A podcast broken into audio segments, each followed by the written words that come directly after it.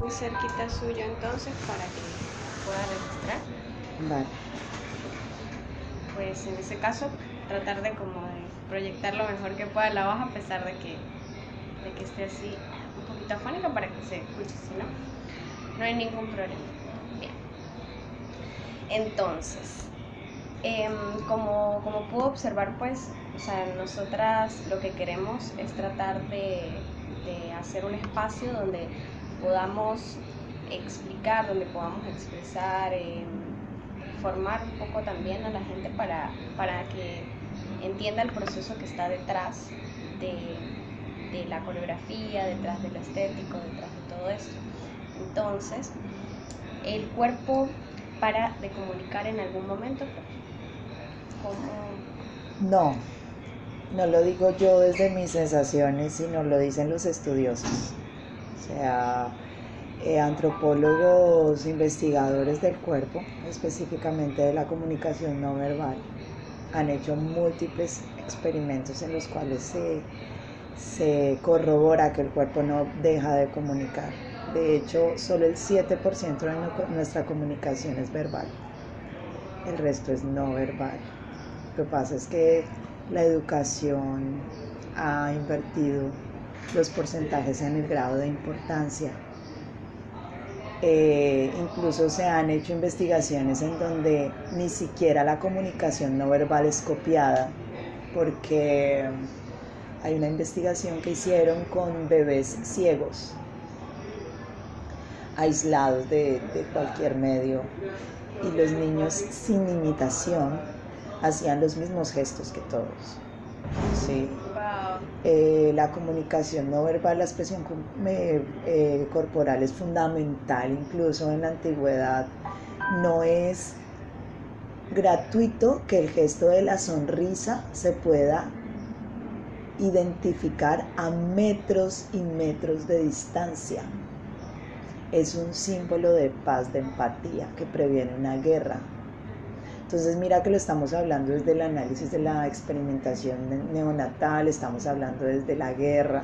Ahora no, ahora nos reímos por empatía, pero históricamente el cuerpo también ha permitido alianzas, ha permitido la construcción de historia. Nunca dejamos de comunicar. De hecho, el cuerpo es lo que nunca miente. Correcto, qué bonito. Si el canal comunicativo del bailarín es el cuerpo, cómo refleja en cada gesto aquella intención que parte de una idea. Bueno, esa pregunta es bastante curiosa. Mira, eh, yo parto de que tú no puedes comunicar lo que no entiendes. Sí. Entonces, si tú le pides al bailarín una, una secuencia que transmita mucho dolor, pero tú como bailarín no te has sentado a reflexionar el dolor desde tu interior. Lo que vas a hacer es una mueca mal hecha. Y así va a ser en todo, o sea, partamos de un ejemplo cotidiano. Si yo te digo que me hagas tú como venezolana, yo te digo, hazme un sancocho santafereño, un, un sancocho no, sino un ajiaco santafereño, y tú no tienes ni idea, pues no vas a poder hacer. Es exactamente en la danza en el teatro. Tú debes comprender qué es lo que quieres comunicar. Y debes comprenderlo desde el interior, no desde el capricho del director. El director te da la guía. Tu tarea como bailarín y como actor es interiorizarlo, entenderlo. Si no tienes ni idea, tienes que investigar dentro de ti y en tu entorno para poder expresarlo o si no es un movimiento vacío, vacío o una mueca repetitiva, como una mímica. ¿Y cómo refleja esto a través del cuerpo? Estas, estas, lo que pasa, lo que pasa es que es que es exactamente lo mismo que pasa en la cotidianidad. Cuando tú estás enamorada, inmediatamente fluyen una serie de movimientos diferentes a cuando no lo estás tu cuerpo es más armónico, eh, tiendes a hacer movimientos más circulares, ¿verdad? Exactamente lo mismo pasa en la danza con, en, eh, en relación con las ideas y lo que quieres comunicar. Una vez tú entiendes qué es lo que quieres comunicar, lo comprendes, lo interiorizas, el movimiento sale fluido. no es una acción mecánica ni hay una receta. eh, no es, bueno, en la antigüedad, entonces si, si ponemos la mano así, perdón, ¿cómo es? Creo que es así. En el ballet es no sé qué. Aquí, sí, digamos que ya estas estructuras coreográficas, pues han, estamos siglos después. Y creo que se deben trabajar desde la, desde la conciencia. Tienes conciencia, el cuerpo responde. Es la unión entre mente y cuerpo permanente. Me encanta. Bien. ¿Y cómo se crea una estructura narrativa a partir de esa conciencia de la que me está hablando, ¿sí? En la danza sin el habla directamente, ¿sí? Como a pesar de que usted me dice que ya hay cosas preestablecidas, por lo menos en la danza clásica, ya hay como ciertas posturas, ciertas, ciertos símbolos que indican determinada, determinado mensaje, en, digamos, dentro de esos símbolos ya preestablecidos o no preestablecidos, ¿cuál sería, cómo se podría crear una estructura narrativa o por lo menos cómo, cómo lo hace Mónica Chiquillo? Bueno, yo creo que para hablar de estructura narrativa en la danza nos iríamos directamente como al coreógrafo, pero si nos centramos en, nos centramos en el bailarín, eh, el bailarín no puede aportarte herramientas que no tenga.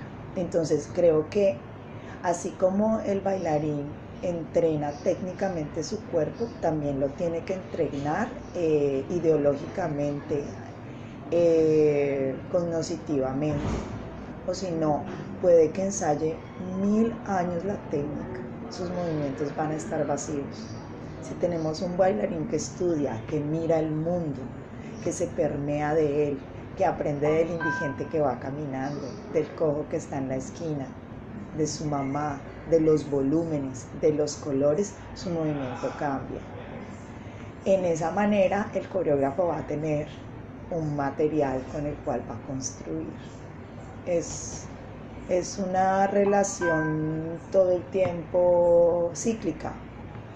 Puede haber una estructura narrativa en la danza, pero si el bailarín no la entrega, no la ejecuta, correctamente, o no correctamente, no, eh, sinceramente sería, sí, honestamente. Pues no, la, estructura narrativa se va a quedar solamente en la intención. Bien. ¿De qué modo influye la calidad y cualidad del movimiento en el proceso comunicativo de la danza? ¿sí? Refiriéndonos a cualidad, calidad, como la velocidad, fuerza, ¿sí? cómo luce ese movimiento, cómo se ejecuta. ¿De qué modo Todo. influye esto en el proceso comunicativo? todo. O sea, pues si no lo hay, no hay, no hay espectáculo, no hay, no hay, digamos que la cualidad y la calidad son los elementos fundamentales en la creación. ¿Sí? Entonces yo le aumentaría, sería calidad, cualidad y eh, intención. Creo que uniendo esas tres se hacen productos estéticos de alta calidad. Si nos quedamos con la calidad y la cualidad, volvamos a la pregunta in- inicial, quedan vacíos. Pero haciendo este trío, digamos así como la Santísima Trinidad, se llega a productos estéticos muy buenos. De acuerdo. ¿Y qué elementos sirven de canales comunicativos no verbales en la danza? Elementos físicos, dice aquí. Sí. ¿A qué te refieres? físicos, Como ve- iluminación, vestuario. Ah, que es acá. Correcto. Bueno, eso para mí es mm, muy interesante porque yo considero que la- el, el artista escénico, bueno, no necesitaría de nada para comunicar. No necesitaría luces, no necesitaría eh, escenografía, no necesitaría vestuario. Un, un artista escénico al desnudo de alta calidad puede hacer vibrar al público solo con una respiración. Sin embargo, la época, bueno, esto no es nuevo porque el uso de la tecnología, de hecho las artes escénicas han estado siempre a la vanguardia. Eh, hay otros elementos que nos, nos permiten embellecer y hacer estructuras comunicativas más complejas. En este caso, las luces, mmm, se me perdió, a vestuario y utilería. Pero resulta que hay que entender que no es iluminar. O sea, las luces tienen una dramaturgia. No están hechas como para que se le vea la cara al artista escénico. Están hechas para aportar a la dramaturgia global. Entonces estamos hablando de la dramaturgia de la puesta en escena, que incluye la dramaturgia en la coreografía, la dramaturgia en, las luces. Y las luces con el vestuario están apuntando a lo que concebimos ahora en, el, el, séptimo arte, que es toda la parte de arte, ¿no es cierto? Y ahí tenemos que nutrirnos de todos nuestros artistas plásticos del mundo, de la historia. Entonces, debe haber una intención de color, debe haber una intención de luz. Si no la tienes, no la uses. Las luces, el vestuario, la artillería y la escenografía no son adornos podríamos parar en cualquier momento si pudiésemos detener el tiempo mientras están los bailarines en escena. Ya, por arte de magia los detuvimos y debo ver una pintura de alta calidad como si fuera una pintura barroca. Porque el, estudio del color, el estudio del movimiento, el estudio de la luz, el estudio del fondo debe ir compaginados. El error está en pensar que estos elementos lo que hacen es adornar. Si no hay un engranaje entre estos aspectos, no hay una puesta estética de alta calidad. No estoy aprovechando las herramientas y si no las sé usar, pues es mejor no ponerlas. A pesar de este engranaje que me parece tan importante y bien usado, aporta mucho a la comunicación, insisto en que el artista escénico, ya sea bailarín o actor, no necesitaría de lo otro para hacer un buen trabajo. Y si dentro de las disciplinas eh, de la danza se busca ahondar en la, en la manifestación de, comunicación, de la comunicación, ¿cómo cobra validez el movimiento o gesto corporal dentro de ella? No te entiendo. ¿Cómo, cómo cobra validez, digamos, el movimiento dentro, dentro de los diferentes géneros de la danza? Sí, o sea, cada uno tiene una particularidad. Entonces, digamos, el gesto y el movimiento va en pro de un, de un mensaje específico, de una idea específica, ¿sí? dependiendo del género. Entonces, ¿cómo, cómo este, digamos, se, se traduce al público? No sé si me explico. ¿Cómo se traduce al público el movimiento de acuerdo a los géneros? Sí, o sea, cómo, cómo el gesto y cómo el movimiento eh, comunican algo al público en cada uno de, estos, de estos géneros, de estas, estos... pues creo que si hay una intención comunicativa, pues el, el coreógrafo eh, o el director de escena trabajará en ello. Sin embargo, hay una necesidad nata del ser humano de buscar símbolos, de entender el ser humano por naturaleza es un chismoso. Está buscando dónde está la historia. Inmediatamente, al encontrarnos con un espectador, él está, dime que me va, estoy aquí para que me entregues algo. Y esa disposición del público, más la entrega del bailarín o del actor, es lo que, lo que dice un estudioso teatral es el convivio, es esa energía común que se junta en un momento exacto y ocurre la magia. Sí, es, un poco eso. Eh, independientemente del género, pero tiene que estar la energía del espectador como alineada con la energía del artista. ¿sí? No sé si por ahí ves la... Ah, ok. Bien, ¿y qué semejanzas y diferencias podríamos hallar entre el lenguaje verbal y el no verbal? Semejanzas. Sí. Bueno, pues partiríamos que es el lenguaje, ¿no es cierto? La necesidad de comunicar, que hay una necesidad, que hay una, cuando hablamos de comunicación, que tiene que haber un emisor, un receptor y un, un código. En las diferencias sí. Hay, una, hay un dicho que dice, el cuerpo grita lo que la boca esconde.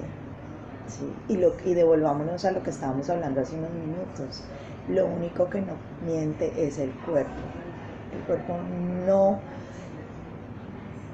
no, a no ser que estemos demasiado entrenados y demasiado, tengamos una conciencia corporal bastante eh, fuerte, no podemos controlar nuestros, nuestros movimientos. Eh, por ejemplo, este señor estudioso estadounidense, Paul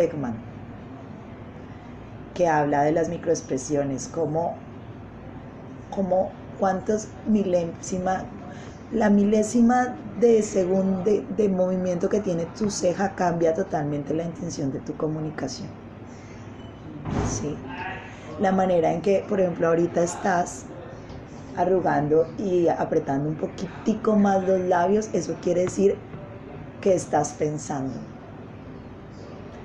La habilidad que debe adquirir el artista escénico es conocer tanto su cuerpo que puede manejarlo a la perfección. No solamente haciendo bien un, un, un arabés, no, sino en, su, en, en, sus emociones, en el manejo de sus emociones y cómo los transmite, en cómo siente la respiración, que la respiración es el nacimiento de la emoción y del movimiento. Ahí está la diferencia. También la diferencia es que la comunicación no verbal, a pesar de que está ampliamente estudiada, por expertos no ha sido, no se ha puesto de moda, digámoslo así.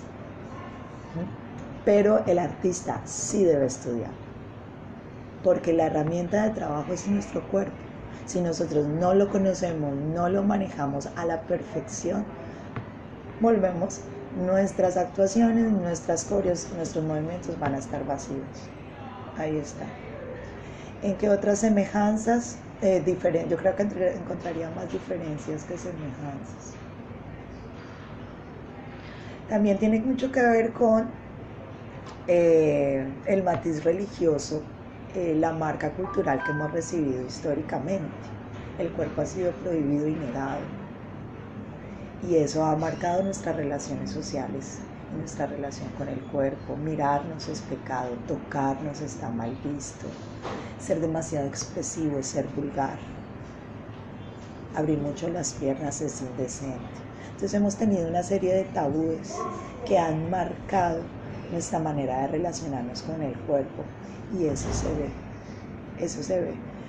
Eh, cuando yo estoy con mis estudiantes, la mayoría de niñas que tienen problemas, por ejemplo, en su movimiento de cadera o en su apertura, son niñas que tienen vergüenza de su sexualidad o que han tenido episodios eh, de violencia sexual, porque el cuerpo lo guarda todo.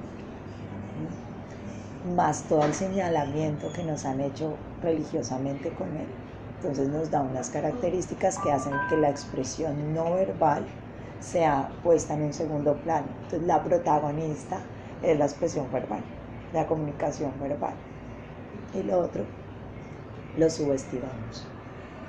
Eso sería. Súper interesante esa parte, profe. Me, me llama la atención, o sea, la parte que comenta de lo de la respiración, la conciencia, como para cómo está ligada la respiración con las emociones. Sí. Lo que comentó hace ratito, me gustaría que comentara un poco más. Bueno, eh, todo lo que yo te puedo decir parte de la cotidianidad. fíjate cuando vas, mira lo que yo hice antes de organizar la idea, respiré. ¿Sí? Vas a presentarte ante alguien, tomas aire. Tienes que decir algo difícil que no sabes cómo decírselo a tu novio. Respiras. El respirador es un regulador emocional. O cuando tú estás feliz, sientes que el aire fluye dentro de tu cuerpo y te sientes más liviana. Sí. Cuando tienes demasiada tensión, respiras y al respirar tensas garganta y tensas frente. Sí. Hay muchos problemas, por ejemplo, en mi profesión, en, cuando los actores tienen dificultades eh, en su proyección vocal, por ejemplo. Porque a través de la voz es, es aire, digamos que la gasolina para, la, para hablar es, es, es la, la, respiración. Si, eh, si el actor ha tenido traumas o miedos, su voz no sale. No sale igual. Y está creando unas tensiones y esas tensiones se quitan con la adecuada postura y la adecuada respiración. Y eso pasa también con el bailarín. Entonces el bailarín tiene los hombros tesos hacia arriba, sí, ponlo a respirar, no lo pongas a hacer ejercicios de escalarle la espalda, que sea consciente de su respiración, que lleve su respiración hacia los hombros, que concentre su atención a la parte eh, baja del cuello y que lo respire. Cambie.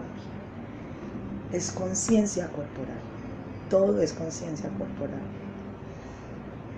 Me empecé, me fui muy allá y me perdí. No, pero sí me interesaba saberlo, sí, sí, porque también he, o sea, como que he leído por ahí algunas cosas al respecto, además de que en la práctica también eso siempre me ha llamado la atención, el tema de respirar. Y, bueno, saliéndome también un poquito de la entrevista, como que también em, suelo decirlo mucho en mis clases, o sea, no olviden respirar y a veces simplemente dejo que se queden allí y vamos a trabajar respiración. Pero no, no todos lo hacen, no todos se enfocan en eso. Y pues sí pasa mucho ese tema de la postura, como cómo empiezas a tensar cada parte de tu cuerpo, entonces se vuelve una cosa como así, como tan mecánica, tan plástica, como que cuesta, entonces sí, sí coincido, o sea, coincido con eso que, comenta, con eso que, que trabaja, porque, porque es cierto, y cómo cómo conecta eso con la parte emocional también se me hace bastante. Se corta, se corta. A veces tú no te das cuenta que estás haciendo apneas y te sientes. ¿Haciendo qué? Apneas, que dejas de respirar. Ah, ok. Sí. Y no, no, no sé qué me. Ay, no estoy respirando. sí, entonces estoy respirando mal. O cuando estoy respirando estoy tensándome. Ay, oye, y el mundo cambia. O sea, inmediatamente el cuerpo cambia. Incluso cuando tú estás haciendo ejercicios de, de, voz y tienes apretado un solo, una sola parte de tu cuerpo, la voz no sale igual. Igual es el movimiento. Es que este, este, este momento en que las artes iban separadas y que yo era músico y no me interesa lo que haga la danza y que yo soy pintor y a mí me contratan para hacer los puntos de la escenografía y ya es obsoleto. Si algo tenemos que aprender y debemos hacer es los, los artistas unirnos y trabajar juntos, trabajar desde la sensibilidad, todo lo que nos pueda aportar la música a los bailarines y los actores, cómo los actores debemos trabajar danza y cómo los bailarines deben trabajar actuación, cómo todos nos unimos de las nos nutrimos de las plásticas, es muy importante. Y en este sentido, la música y todos los ejercicios de voz cantada nos aproximan muchísimo a sensibilizarnos también de nuestra respiración, o de nuestros ritmos internos, por ejemplo. Los músicos, muchos ejercicios de música. No sé si tú conoces un músico que se llama, no lo sé pronunciar, yo lo digo a los chichumbianos, Dalcroce él es un músico que enseña la música a través del movimiento. Entonces uno ve las clases de música de él y parecen clases de danza. Pero él es músico. Y entonces cuando tú encuentras el ritmo interno y encuentras, comprendes los tiempos desde tu corazón, por ejemplo, desde el sonido de tu corazón, desde el ritmo de tu respiración, pues aprendes diferente. Y si lo hacemos hacia la danza, pues serás un mejor bailarín. Es muy interesante esto de la mezcla de las artes y es algo que valdría la pena eh, sensibilizarnos todos, no hacer fronteras entre las artes, sino darnos la mano y trabajar juntos. Claro, súper, súper importante. Déjame ver si ya se respondió todo. Ah, bueno, por lo menos en la parte de los intérpretes de la danza. ¿Qué, o sea, de qué manera se puede estimular, se puede invitar a que el intérprete de danza, eh, digamos, empiece a, a, a entrar dentro de este proceso de conciencia, de de estudio, de, de mirar para dentro de sí, o sea, para lograr comunicar mejor. Yo creo que habrían dos caminos. Primero que nuestros profes de danza sean más abiertos, que inviten a la experimentación, que inviten a la reflexión. Y por otro lado, tú no puedes comunicar algo que no quieres. Entonces creo que se partiría de qué quieres hablar. ¿Qué quieres decirle al mundo? No, nada. Bueno, entonces siempre estarás vacío. Pero no es cierto. El nada y el todo son palabras evasivas. La pregunta sería, ¿qué quieren comunicar los intérpretes de danza hoy en día?